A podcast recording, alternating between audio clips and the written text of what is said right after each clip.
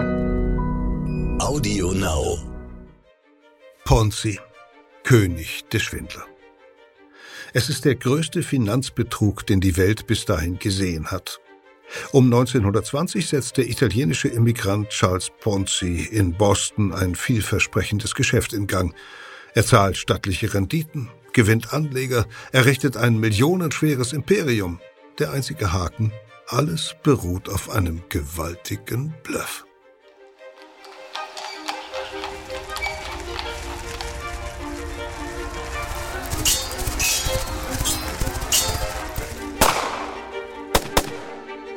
Verbrechende Vergangenheit.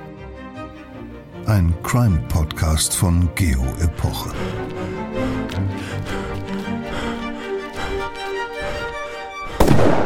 Hallo, herzlich willkommen. Mein Name ist Insa Bethke, ich bin Redakteurin bei Geopoche und ich freue mich, dass Sie wieder oder auch zum ersten Mal hier dabei sind. Wir präsentieren in diesem Podcast Verbrechen aus allen Epochen der Geschichte, erzählen dabei aber nicht nur von den Taten selbst, sondern wir nehmen Sie mit in die Zeit, in der sie sich jeweils zutrugen. Geschichte als Zeitreise. Das ist überhaupt die Spezialität von Geopoche. Schauen Sie gerne mal unter geo-epoche.de-angebot nach. Dort finden Sie Infos zu unserem Geschichtsmagazin und ein attraktives Abo-Angebot. Den Link finden Sie natürlich auch in den Show Notes. Nun geht's in die USA, genauer nach Boston, wo sich vor rund 100 Jahren eine scheinbar wundersame Geldvermehrung vollzieht. Ganz normale US-Bürgerinnen und Bürger, Händler, Straßenbahnfahrer, Zimmermädchen, Rentnerinnen und Rentner, Tagelöhner vertrauen ihr Geld einem gewissen Charles Ponzi oder englisch ausgesprochen Ponzi an, der in sogenannte Porto-Coupons investiert angeblich und seinen Anlegern gigantische Gewinne verspricht. Und das mit Erfolg. Im Februar 1920 nimmt er insgesamt 5.290 Dollar an. Im Juni, also wenige Monate später nur, sind es bereits 2,5 Millionen Dollar. Was Ponzi damals in Boston gelingt, ist einer der größten Finanzbetrugsfälle der Geschichte. Und mehr noch, seine Masche wird zu einer Blaupause des Betrugs, die bis heute in Wirtschaftslehrbüchern und Lexika steht. Das sogenannte Ponzi-Schema ist, so steht es in der Britannica, ein betrügerischer und illegaler Investitionsvorgang, der schnelle, einfache und signifikante Renditen bei geringem oder keinem Risiko verspricht. So heißt es in der Britannica. Wie sein Urheber Charles Ponzi auf diese Idee kam, was überhaupt auch diese Porto-Coupons sind, mit denen er angeblich handelt, darüber spreche ich jetzt mit meinem Kollegen Andreas Sedelmeier, Verifikationsredakteur bei Geopoche. Lieber Andreas, schön, dass du hier bist. Bevor wir gleich über Charles Ponzi sprechen und seine faszinierende Betrugsmasche, erzähl doch mal bitte ganz kurz, was war das eigentlich für ein Typ, dieser Charles Ponzi? Was hat ihn sozusagen dafür qualifiziert, einer der berühmtesten Betrüger der Geschichte zu werden? Tja, dieser Charles Ponzi, der war, wie jedenfalls nach allem, was wir heute so wissen, eine recht sympathische Gestalt, die auch schnell Menschen für sich gewinnen konnte. Also sein klassischer Verbrechertyp war es schon mal nicht. Aber er hatte eine große Schwäche. Er wollte nämlich zeitlebens groß rauskommen, wollte berühmt sein und vor allem wollte er im Luxus leben. Das Problem dabei war dann, dass er nun wiederum nicht die Geduld hatte, darauf langfristig hinzuarbeiten.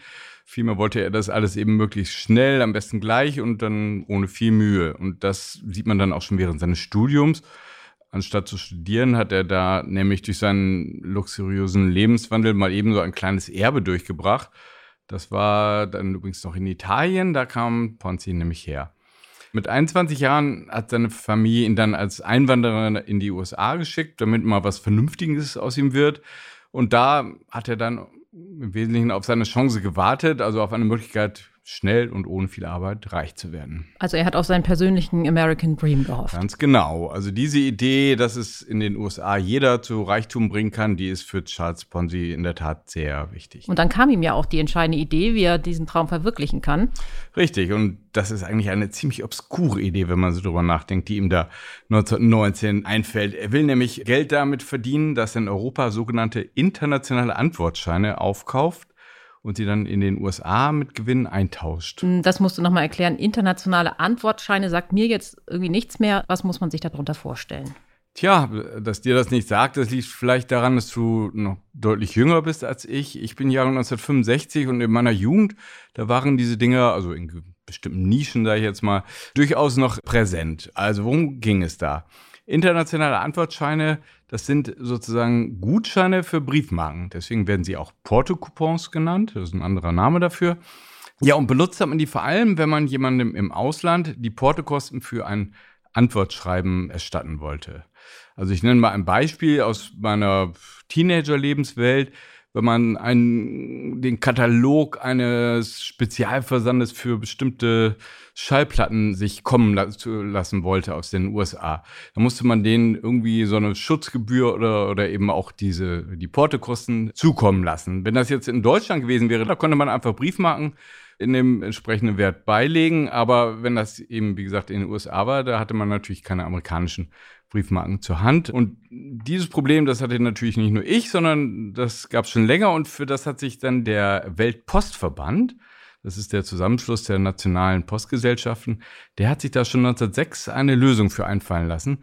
Seitdem kann man nämlich weltweit einheitliche Gutscheine kaufen, eben unsere internationalen Antwortscheine. Und für die kann der jeweilige Empfänger, also in meinem Fall wäre das dieser Spezialversand für Schallplatten in den USA, der kann dann in seinem Land Briefmarken einlösen. Mhm, und das gibt es heute noch. Ganz genau, gibt es heute noch. Ist natürlich in Zeiten von PayPal und Co. ist die Nachfrage danach nicht mehr allzu groß. Mhm. Okay, das habe ich jetzt verstanden, also was diese internationalen Antwortscheine oder Porto-Coupons sind. Aber ähm, wie kommt jetzt Ponzi 1919 auf die Idee, dass er damit irgendwie das große Geld verdienen kann? Ponzi stellt zufällig fest, dass diese Porto-Coupons in verschiedenen Ländern verschiedene Preise haben. Also auch wenn man das eben in eine einzige Währung umrechnet, zum Beispiel in US-Dollar. Also konkret gab es da um 1920 ein ziemlich starkes Preisgefälle zwischen Europa und den USA. Wenn man in der Zeit in Spanien Coupons im Gegenwert eines Dollars gekauft hat, dann bekam man dafür in den USA Briefmarken im Wert von 3 Dollar und 30 Cent. Man mhm. macht also theoretisch einen Profit von 2,30 Dollar. Und den hat er seinen Anlegern versprochen. Genau. Also erstmal ist sein Plan also diese Profitmöglichkeit in richtig großem Stil auszunutzen. Er will also ganz viele von diesen Antwortscheinen in Europa aufkaufen und in den USA eintauschen. Er selbst hat aber eben kein Kapital, das er dafür einsetzen könnte. Und deswegen hat er eben Investoren gesucht, die ihm dafür Geld zur Verfügung stellen. Den verspricht er dann, dass sie innerhalb von 90 Tagen und später, als das Ganze so gut läuft, dann sogar innerhalb von 45 Tagen dass sie also in dieser Zeit ihr Kapital mit einer Verzinsung von 50 Prozent zurückbekommen. Das ist natürlich eine irre hm. attraktive Anlagemöglichkeit. Ja, allerdings. Das heute ja auch noch.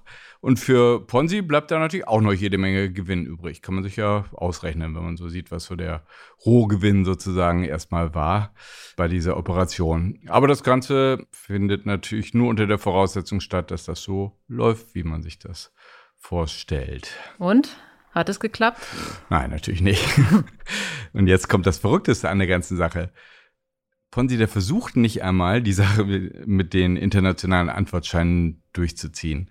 Weil bei näherer Betrachtung ist das nämlich auch eine ziemlich, ich sag mal, bescheuerte Idee. Und das dämmerte ihm dann wohl auch so allmählich im Laufe des Jahres 1920, aber da hat er schon angefangen, das Kapital von Anlegern einzusammeln. Das ist ja jetzt ein recht hartes Urteil. Wieso war das denn deiner Meinung nach eine bescheuerte Idee? Ja, vor allem aus zwei Gründen und ich würde mal sagen naheliegenden Gründen. Zum einen bekommt man für diese Coupons ja nicht Geld, sondern Briefmarken. Und auf eine Idee, wie man eine solche gewaltige Menge Briefmarken in Geld umwandeln soll, auf die ist Ponzi bis zum Schluss nicht gekommen.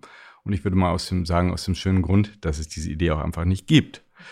Und zum anderen hätte ihm eigentlich auch klar sein müssen, dass die Postgesellschaften ja nicht das geringste Interesse daran haben würden, dass ihre schönen Antwortscheine zu solchen Spekulationszwecken verwendet werden, weil dafür waren sie ja nun mal nicht gemacht. Anders gesagt, auf Dauer hätte ihm mit Sicherheit niemand in Europa die Menge an Scheinen verkauft, die er für solche Millionengeschäfte gebraucht hätte. Und eingelöst hätte ihm die amerikanische Post, auf die war er ja angewiesen, die hätte ihm die schon mal gar nicht eingelöst, weil, beziehungsweise das haben die dann auch offiziell verkündet, als Ponzi dann bekannt wurde, dass das überhaupt gar nicht in Frage kommt. Wie gesagt, all das ist Ponzi dann wohl schon relativ bald klar oder er ahnt es zumindestens Und deswegen kauft er auch von dem ganzen Geld nicht einen einzigen Porto-Coupon. Was macht er da mit seinem ganzen Geld? Also es ist ja ganz schnell ganz viel Geld. Also in den ersten Monaten ein paar tausend Dollar, nachher sind es binnen eines Monats ein paar Millionen. Das ist ja ein riesiges Vermögen, was er da ganz schnell anhäuft. Also Vermögen in Anführungsstrichen. Genau. Ist ja nicht seins. Nee.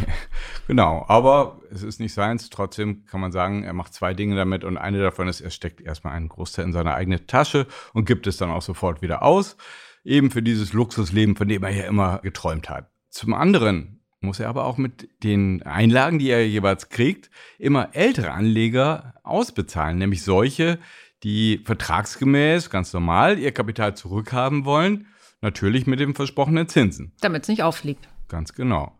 Und da kommt dann eben das berühmte Ponzi-Scheme aus der Britannica ins Spiel, also diese später oft nachgeahmte Betrugsmasche. Die beruht nämlich im Wesentlichen darauf, dass man immer neue Anleger finden muss, um die, mit deren Einlagen man dann den alten Anlegern ihr Kapital zurückzahlen mhm. kann. Und dann für diese neuen Anleger, wenn die ihr Kapital zurückhaben wollen, muss man natürlich noch wieder neu finden und so weiter. Ne? Um aber eine Sache nochmal ganz klar zu sagen, es gibt in diesem Geschäftsmodell keine Gewinnquelle. Das Geld wird nicht investiert, das arbeitet nicht irgendwo. Ponzi schiebt das im Prinzip nur hin und her. Mhm. Das kann natürlich nur so lange funktionieren, wie es immer wieder neue Anleger gibt. So lange sind dann auch alle glücklich. Aber wenn irgendwann nicht mehr genug neue Zahler dazukommen, zum Beispiel weil ein bisschen Misstrauen dann doch irgendwann mal aufkommt an dieser Methode, dann können die älteren Anleger auf einmal nicht mehr ausgezahlt werden und dann bricht das ganze System natürlich zusammen. Mhm, das ist also eine Art Schneeballsystem. Ja, nicht ganz. Also beim Schneeballsystem kommt nämlich noch ein weiterer Faktor dazu. Da muss nämlich jeder dieser Anleger persönlich dafür sorgen, dass eine bestimmte Anzahl neuer Anleger dazukommt. Die muss er akquirieren. Mhm. Da vervielfacht sich dann also die Zahl der Anleger exponentiell. Das ist jetzt beim Ponzi-Scheme nicht unbedingt der Fall. Ponzi nimmt einfach von immer neuen Investoren Geld an, mit dem er dann eben die alten Kredite bedient. Aber dieses Prinzip, dass sozusagen die letzten die Hunde beißen, dass also die jeweils letzten Anleger am Schluss mit leeren Händen dastehen, das ist beim Ponzi-Scheme genauso gültig wie eben beim Schneeballsystem. Wenn man das jetzt alles so hört, also äh, ist ja schon verrückt, dass es im Grunde total nahe liegt, sich zu überlegen, dass er niemals so viele Antwortscheine hätte kaufen können. Also man das, das hört, dann kann man sich doch schon fragen, warum dann so viele Menschen Ponzi ihr Geld anvertraut haben. Das klingt ja alles nicht seriös und da hätten doch eigentlich bei vielen die Alarmglocken klingeln müssen. Ja, das stimmt, aber man muss sich schon auch klar machen, dass die Menschen damals noch nicht so vertraut mit solchen Betrugsmethoden waren, wie wir das heute sind, was nicht heißt, dass nicht auch heute noch Leute auf sowas reinfallen, aber letztlich hat ja Ponzi dieses System quasi erfunden, deswegen heißt es ja auch nach ihm, das heißt, das war noch eine wirklich neue Sache. Diese Menschen, die haben vor allem nur eins gesehen. Alle Menschen, die vor ihnen bei Ponzi investiert haben, die haben ihr Kapital mit einer sensationellen Verzinsung zurückbekommen. Übrigens haben auch ganz viele seiner Kunden sind auf ihn durch persönliche Kontakte gekommen und sind dazu gebracht worden, ihm ihr Geld zu geben, weil die haben nämlich gesehen, dass zum Beispiel ihr Nachbar oder ihr Gemüsehändler, das war ja auch sehr viel in der italo-amerikanischen Community, dass die auf diese Weise in kurzer Zeit so richtig viel Geld verdient haben. Das schafft dann Vertrauen, ne? wenn der Nachbar genau, das macht. Genau, da wollten sie teilnehmen und sie hatten Vertrauen, weil ihre Bekannten das eben schon erfolgreich gemacht haben. Und natürlich kommt auch hier wieder der schon erwähnte American Dream ins Spiel, denn seine Opfer glauben da ja auch dran. Die glauben ja auch, dass sie es schaffen können, dass sie in Amerika vielleicht genau jetzt die Chance ihres Lebens bietet, dass sie also mit Hilfe Ponzis da reich werden können. Also ich glaube, in einer Gesellschaft ohne einen solchen so weit verbreiteten Optimismus, also diesen Glauben daran, dass jeder es schaffen kann, da wäre Ponzi vielleicht nicht so erfolgreich gewesen. Mhm. Das Ganze geht dann, und damit verrate ich wohl kein Geheimnis, nicht gut aus, weder für Ponzi noch für seine Anleger. Aber wie unverfroren und offenbar ja auch völlig angstfrei er das bis dahin durchzieht, das, das ist schon faszinierend. Andreas, vielen Dank für das Gespräch. Ja, ähm, die ganze Geschichte über Charles Ponzi, die einem ja bis heute eine Warnung sein darf, die hören wir jetzt. Der König der Schwindler, eine historische Reportage von Reimer Klüver. Es liest Peter Kämpfe.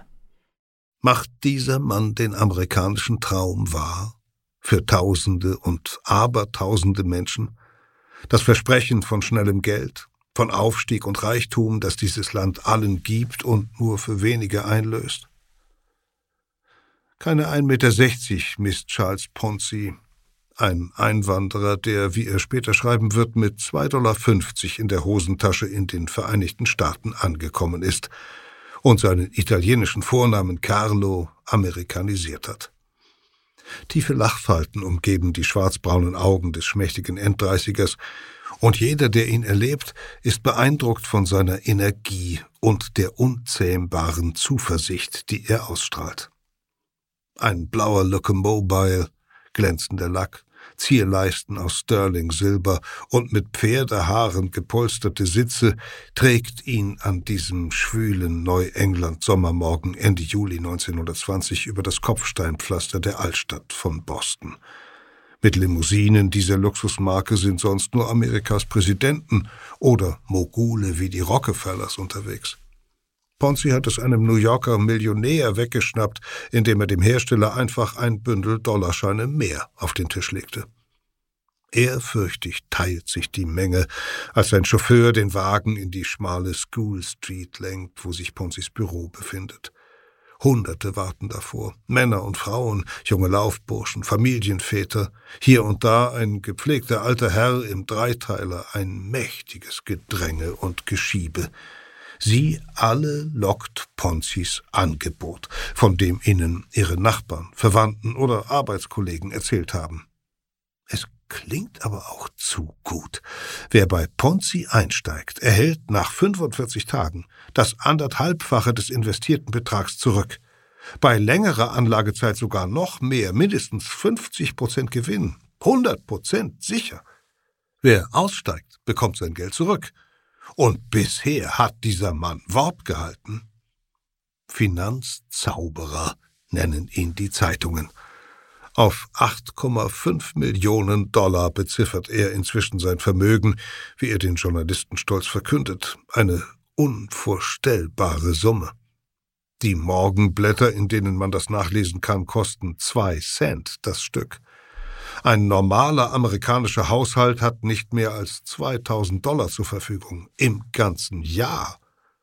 Und nun könnte man mehr als das in einem Jahr verdienen, wenn man diesem Mann 100 Dollar anvertraut? Irgendein Trick, gewiss. Aber warum auch nicht? Internationale Finanzgeschäfte sind undurchsichtig. Der Dollar ist stark nach dem Weltkrieg und Europas Währungen sind schwach. Da scheint es vielen schlüssig, dass ein findiger Finanzjongleur Geld derart rasant vermehren kann. Andere sind doch ebenfalls märchenhaft reich geworden in Amerika. Alles geht in diesem Land. Ein Land, dessen oberster Gerichtshof in Washington erst Wochen zuvor untersagt hat, Dividenden aus Aktienbesitz zu besteuern. Ein Land, in dem Theologen diejenigen als besonders gottgefällig preisen, die gute Geschäfte machen, und in dem in Hausfrauenzeitschriften Artikel erscheinen mit der völlig ernst gemeinten Überschrift Jeder sollte reich sein. Ein prosperierendes Land, das vor einem beispiellosen Finanzboom steht, einem Jahrzehnt, das Roaring Twenties genannt werden wird, die wilden Zwanziger und an dessen Anfang irgendwie passenderweise ein Einwanderer aus Italien für Furore sorgt, der den Menschen ihren Anteil am allgemeinen Goldrausch verspricht. Zweifler gibt es, klar. Erst an diesem Morgen steht in der Boston Post, dass die Behörden Ponzis Geschäftssystem untersuchen, aber gleich im nächsten Satz ist zu lesen, dass sie bisher nichts Illegales haben entdecken können auch jetzt sind ein paar der Bedenkenträger unter den schwitzenden Menschen, die sich in der School Street ballen, um ihre Einlage in Ponzis Kontor loszuwerden. Einlagen von 10 Dollar, wie sie ein Laufbursche von seinen 7,20 Dollar Wochenverdienst zusammengekrasst hat, oder 2000 Dollar eines älteren Ehepaars, die Ersparnisse eines gemeinsamen Lebens, in der Hoffnung auf die von Ponzi verkündeten Riesenrenditen. Ich will den Mann sehen, der sowas schafft, ruft einer der Nörgler und drängelt sich in Richtung der im Morgenlicht glitzernden Limousine. Ponzi, bereits ausgestiegen, dreht sich noch einmal um. In seinem makellosen weißen Sommeranzug, eine gelbe Narzisse am Revers, den Ausgehstock mit vergoldetem Knauf in der rechten, fixiert er den Skeptiker. Ich bin dieser Mann, ich schaffe das. Die Menge bricht in Beifall aus. Sie spendet Applaus für einen Mann, der in die Geschichte Amerikas eingehen wird als Erfinder eines gewaltigen Betrugssystems des Ponzi-Scheme, Ponzis Masche. So dreist und effektiv ist diese Masche, dass sie ihren Namensgeber zum größten Finanzgauner machen wird, den die Welt bis dahin gesehen hat. Schon als junger Kerl in Italien zeichnet Ponzi zweierlei aus. Die Gewissheit, groß herauszukommen und die Neigung, so zu leben, als wäre er es schon. Ponzi will Luxus, ohne ihn sich leisten zu können. Seine Mutter stammt aus dem niedrigen Landadel, die Familie lebt in bescheidenen Verhältnissen, der Vater ist Postbeamter. Bereits im Studium bringt Ponzi in Rom ein kleines Erbe von Vater und Tante durch, bleibt aber ohne Universitätsabschluss. 1903 schickt die Familie den Tunichtgut mit 21 Jahren nach Amerika, ein Land, dessen Straßen mit Gold gepflastert seien, wie sein Onkel orakelt. Dort soll er, wie so viele andere Italiener vor ihm, seinen Weg machen. Noch auf der Passage verzockt er beim Kartenspielen sein Reisegeld. Angekommen in Boston schlägt Ponzi sich mit Gelegenheitsjobs durch, ist Anstreicher, Kellner, Tellerwäscher.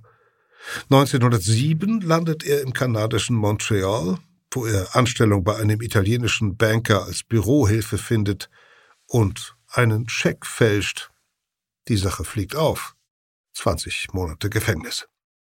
Nach der Strafe versucht er auf dem Weg zurück in die USA, warum ist nicht klar, andere Italiener über die Grenze zu schmuggeln. Er wird erwischt.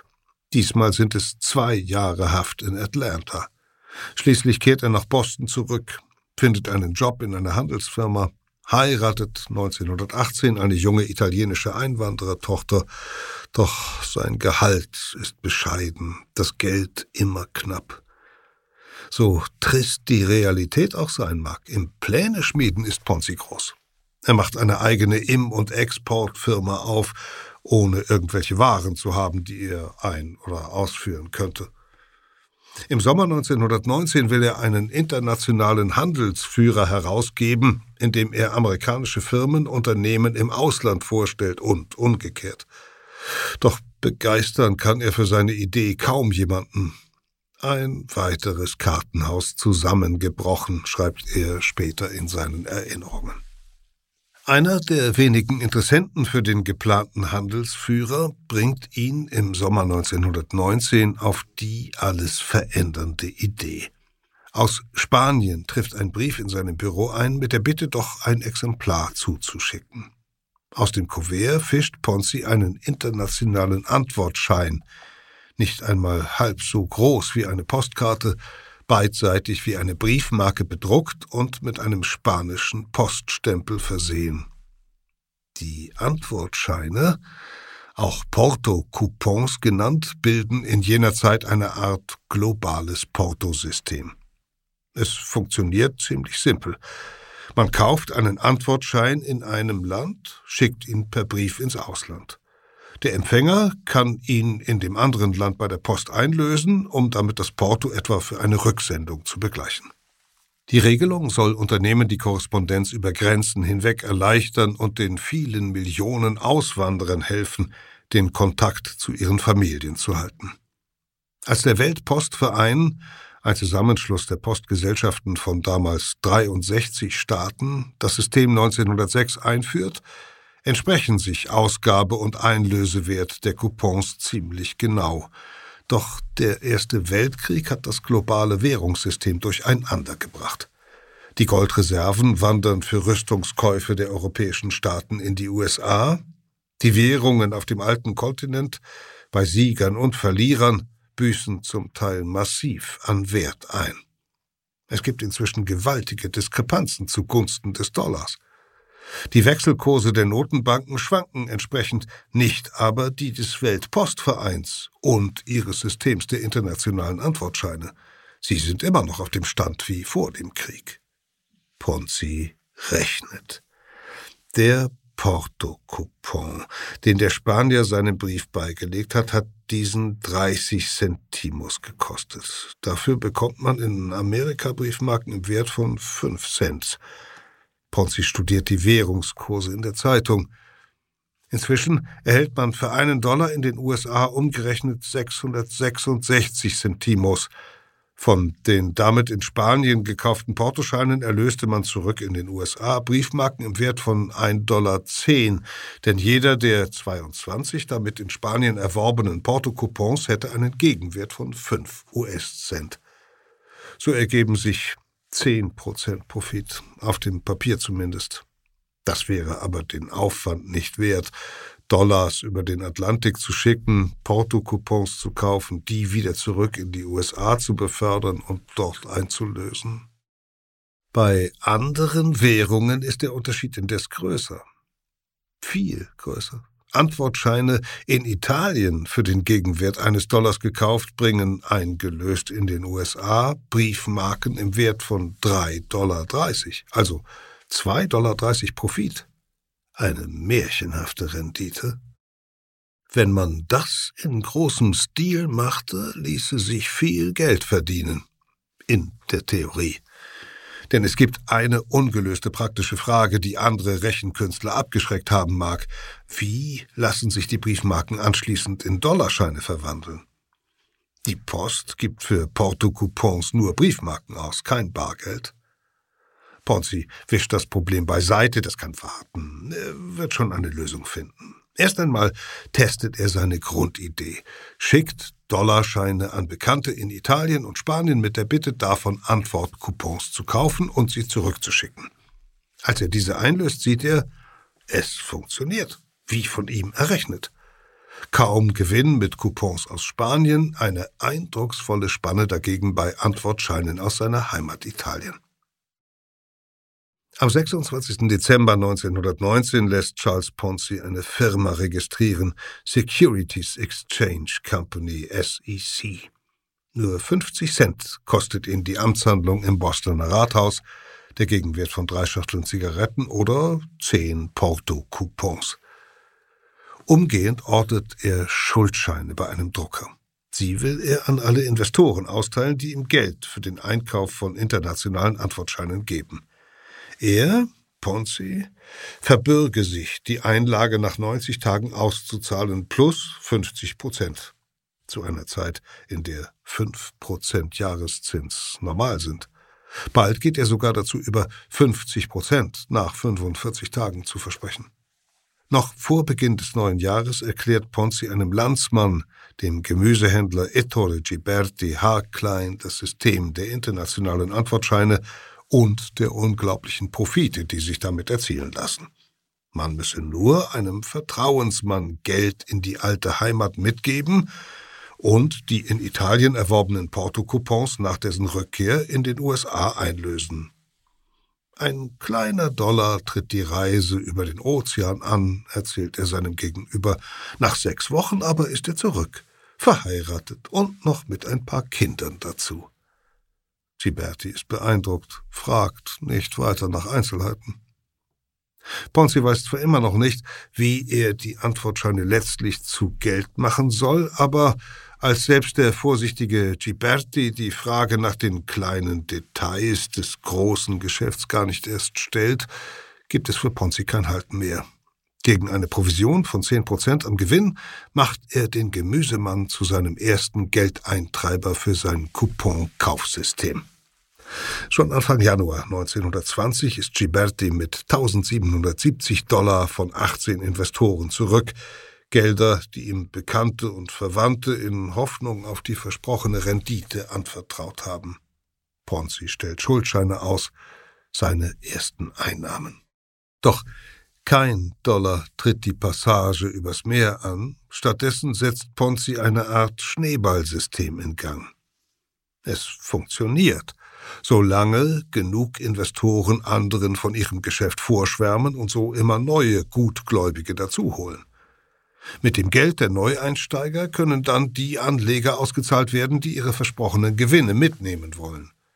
Es müssen allerdings immer mehr Investoren werden, weil die Aussteiger ja ihr Geld plus Rendite zurückhaben wollen. Wird das System aber unterbrochen, sind also nicht genug neue Investoren da, bricht der Mechanismus zusammen. Und am Ende gilt immer, für die Letzten im Spiel bleibt nichts übrig. Was die Sache vollends zum Betrug macht, ist der Umstand, dass es gar keinen profitablen Geschäftsplan gibt, keine Aussicht, jemals tatsächlich Gewinne zu erzielen.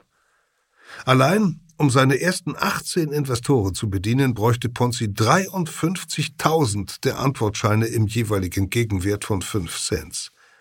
Das wäre ein Hochseekoffer voller Papierschnipsel.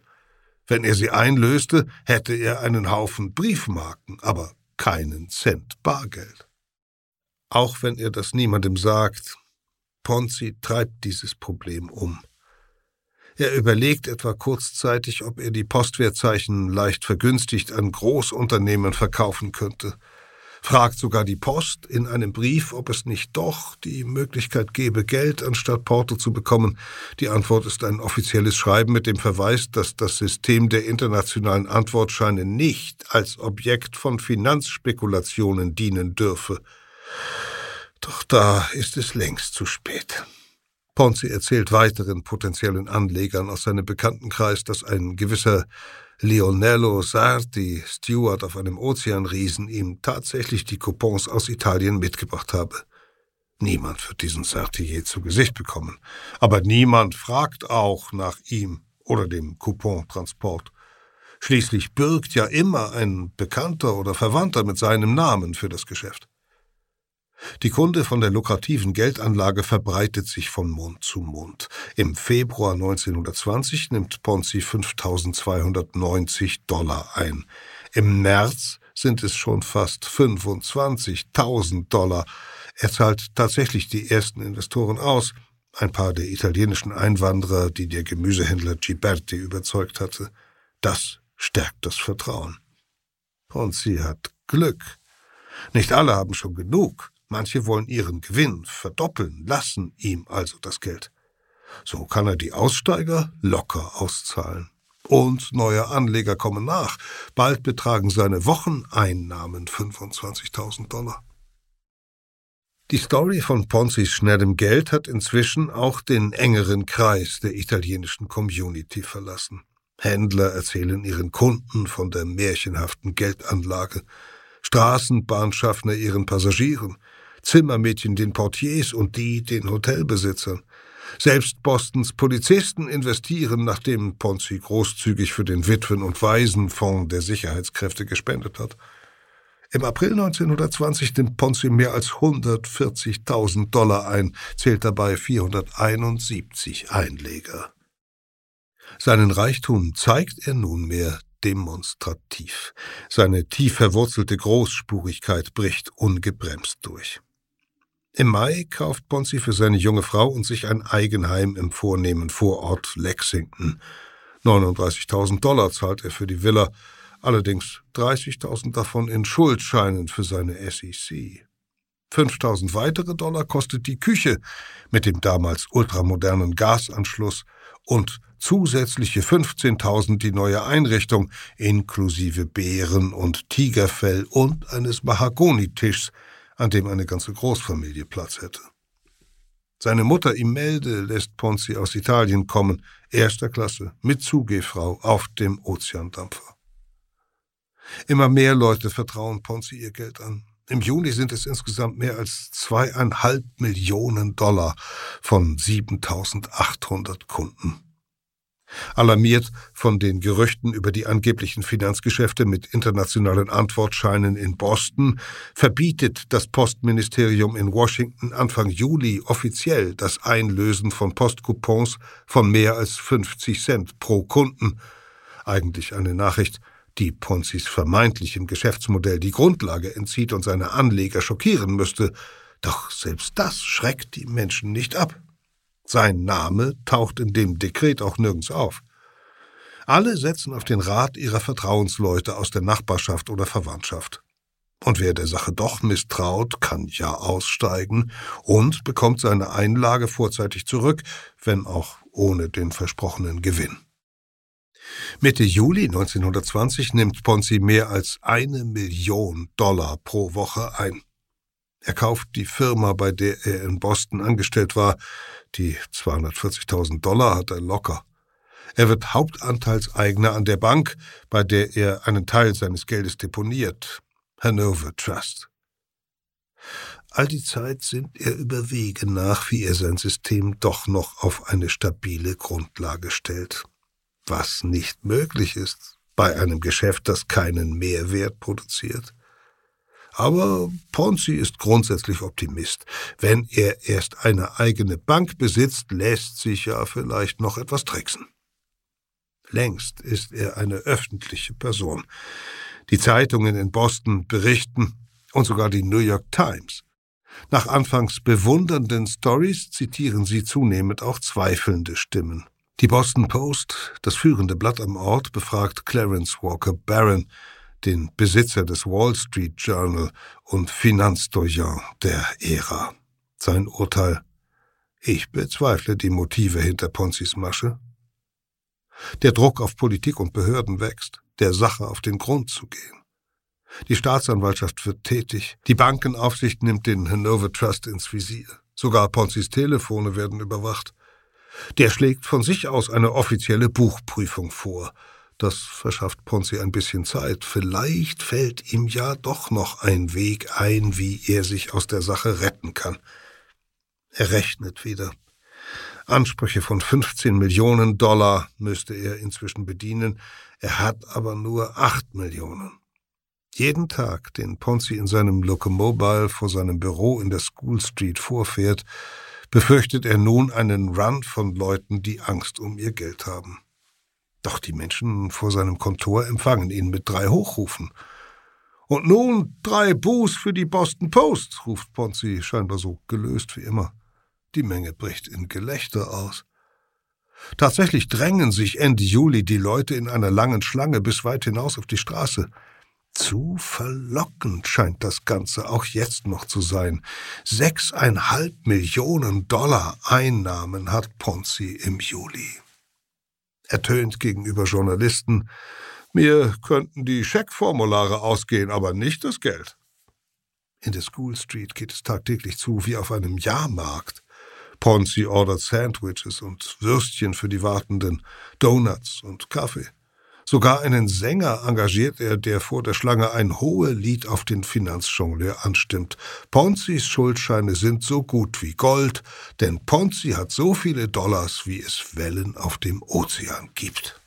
Im Stillen jedoch überlegt Ponzi sich heimlich für kurze Zeit Bares von seiner eigenen Bank zu borgen, um so dem staatlichen Buchprüfer die Liquidität vorzugaukeln, die er nicht hat. Schließlich macht die Bank im Gegensatz zu ihm bis dahin vollkommen legale Geschäfte. Aber dann kommt ein Doppelschlag. Die Boston Post hat Wind von seiner Vergangenheit in Montreal bekommen und einen Reporter dorthin beordert. Der treibt ein erkennungsdienstliches Bild von 1907 auf. Nun ist bekannt, dass Ponzi ein vorbestrafter Betrüger ist, was viele seiner Anleger dazu veranlasst, auszusteigen, auch vorzeitig, ohne Rendite. Zudem verfügt Bostons oberster Bankenaufseher, der Ponzi schon lange für einen Betrüger hält, dass auf dessen Konten bei der Hanover Trust keine Schecks mehr gezogen werden dürfen und lässt die Bank wenige Tage später sogar vorübergehend schließen. Ponzi kann nun aussteigewilligen Investoren nicht mehr ihr Kapital erstatten, und hat auch nicht mehr die Möglichkeit, heimlich auf das Vermögen der Bank zuzugreifen, um so seine finanzielle Schieflage zu verschleiern. Am 12. August 1920 hat sich der Buchprüfer durch die Unterlagen gewühlt. Immerhin hatte Ponzi schon im April eine junge Buchhalterin engagiert, die seine Einnahmen und Verbindlichkeiten festhielt. Nicht einmal acht Monate nach Gründung der SEC legt der Prüfer sein vernichtendes Ergebnis vor. Die Firma ist pleite. Sieben Millionen Dollar Verbindlichkeiten bei nur vier Millionen Dollar Einlagen. Der Traum vom schnellen Geld ist zerborsten oder, um das Bild vom Schneeballsystem aufzugreifen, alles schmilzt dahin. Ponzi weiß, dass er verloren hat. Er begibt sich zum Staatsanwalt. Noch am selben Tag wird er unter dem Vorwurf verhaftet, die US Post für ein Betrugssystem missbraucht zu haben. So viele internationale Antwortscheine, wie er für die Millioneneinlagen hätte einlösen müssen, gibt es gar nicht. Die Boston Post schreibt, halb anerkennend, Von all den Gauklern, die bisher schnellen Reichtum versprachen, ist Ponzi der König. Er wird zu fünf Jahren Haft verurteilt. 20.000 Gutgläubige und Raffgierige halten am Schluss die Schuldscheine Ponzis in Händen. Meist sind es Menschen, die kleine Leute genannt werden, Stallknechte, Schneider, Blumenhändler, Streifenpolizisten, Küchenhilfen, Buchbinder, Arbeiter in der Bonbonfabrik, auch ein Pfarrer ist dabei. Sie bekommen nach Abwicklung des Bankrotts im Schnitt 37,5 Prozent ihrer Einlagen zurück, statt mindestens 50 Prozent Gewinn, mehr als 60 Prozent Verlust. Es ist die bis dahin größte Pleite in der Geschichte des Bundesstaates Massachusetts.